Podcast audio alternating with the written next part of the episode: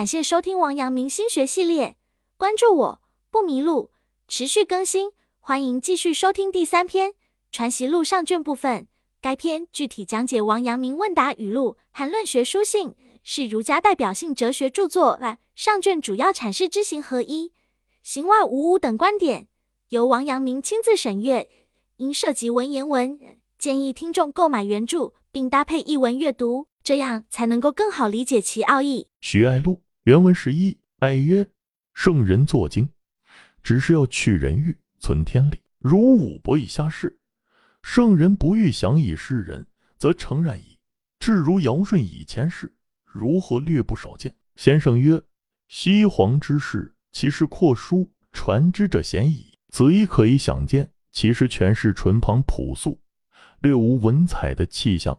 此便是太古之志，非后世可及。爱曰：如三坟之类，亦有传者。孔子何以删之？先生曰：纵有传者，亦于是便见非所宜。风气一开，文采日盛，至于周末，虽欲变以夏商之俗，已不可挽。况唐虞乎？又况西皇之事乎？然其之不同，其道则异。孔子于尧舜，则祖述之；于文武，则宪章之。文武之法即是尧舜之道，但因时制之，其设施政令以自不同。其夏商事业失之于周，已有不合，故周公私兼三王，其有不合，养而思之，夜以继日。况太古之治，岂复能行？此古圣人之所可略也。有曰：专事无为，不能如三王之因时制之，而必欲行以太古之俗，即是佛老的学术。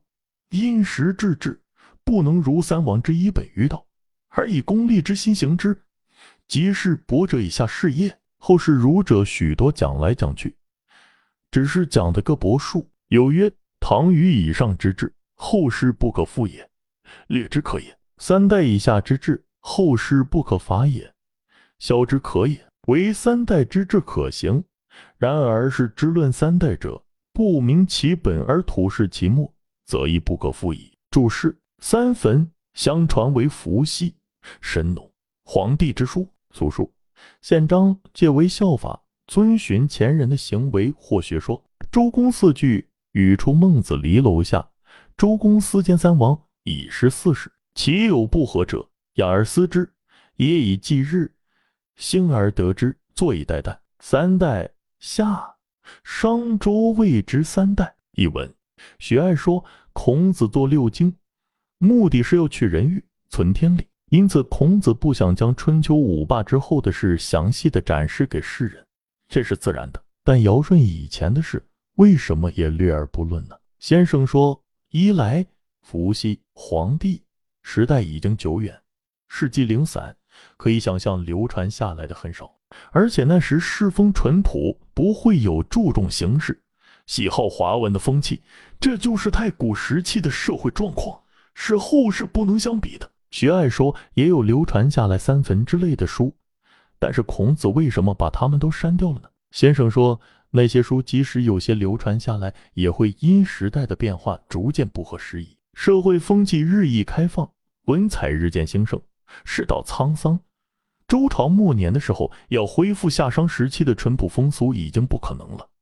何况尧舜时的世风呢？太古时期的伏羲、黄帝的世风就更不可能挽回了。各国治理国家的具体方法尽管各不相同，他们遵循的天道准则都是一样的。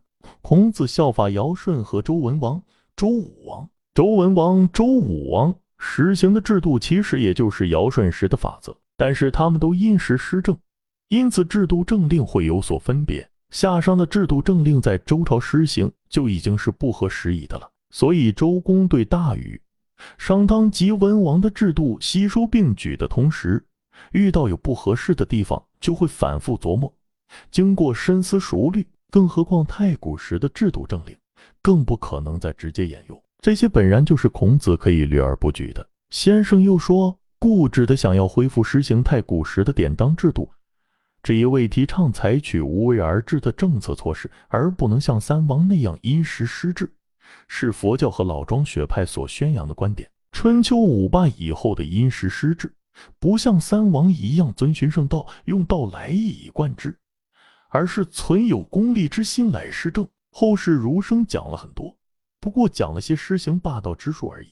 先生又说，后世不能再恢复唐尧、虞舜以前的治世了，因此可以删略下商周三代以后的治理方法。后世不能纯然效法，也可以删略。只有三代的治国方法是效法推行的。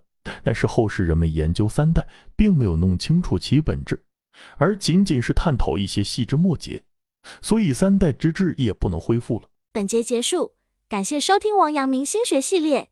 该音频采众家著作之长，关注我不迷路，持续更新，欢迎继续收听。